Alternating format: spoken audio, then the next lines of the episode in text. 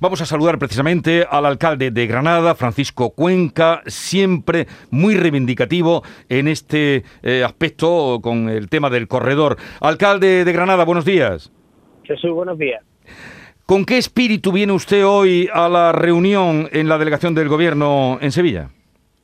Bueno, creo que el de la, en este caso el de la defensa de una ciudad y una provincia, junto al presidente de la Diputación, que desde hace mucho tiempo entendemos que no tenemos la dotación de infraestructura de las distintas administraciones que deberíamos de tener. Creo que a nadie se le escapa de la capacidad de movilidad, de la necesidad de contar con las infraestructuras de primer nivel que tiene mi ciudad, eh, no solo desde el punto de vista turístico, sino también desde el punto de vista logístico. Quedarse fuera del corredor mediterráneo es ponerle la zancadilla para las próximas décadas a Granada.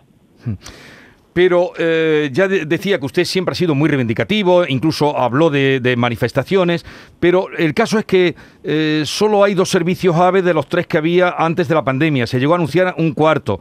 El AVE es caro lento y sobre el corredor mediterráneo el tramo que ahora reclaman con virulencia ha estado 11 años en el cajón, como contaba ayer eh, una compañera Pilar García Trevijano en el Ideal de Granada. ¿Por qué creer que ahora va esto en serio, alcalde? A ver, yo creo que esta, este es el momento también, eh, o quizás una oportunidad vinculado, por un lado, por el hecho de que va a haber fondos europeos.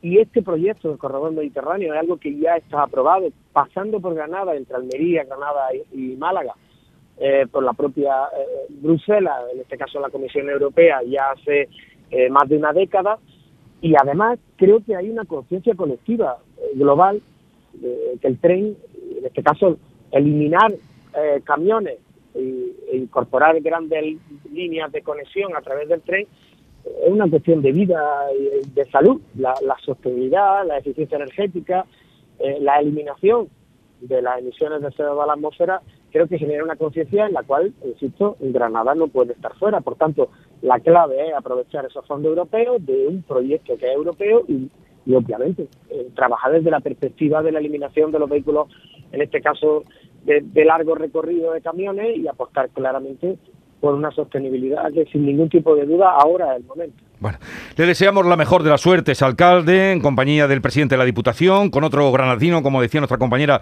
Laura Nieto, el delegado del Gobierno, un frente granadino, con la secretaria de Estado de Transportes, a ver si suerte, porque eh, los argumentos están más que eh, fundados en que Granada entre y sea enganchada a ese corredor mediterráneo. Un saludo y ya nos contará, alcalde, de lo que, eh, lo que sale de esta reunión. Gracias, buen día.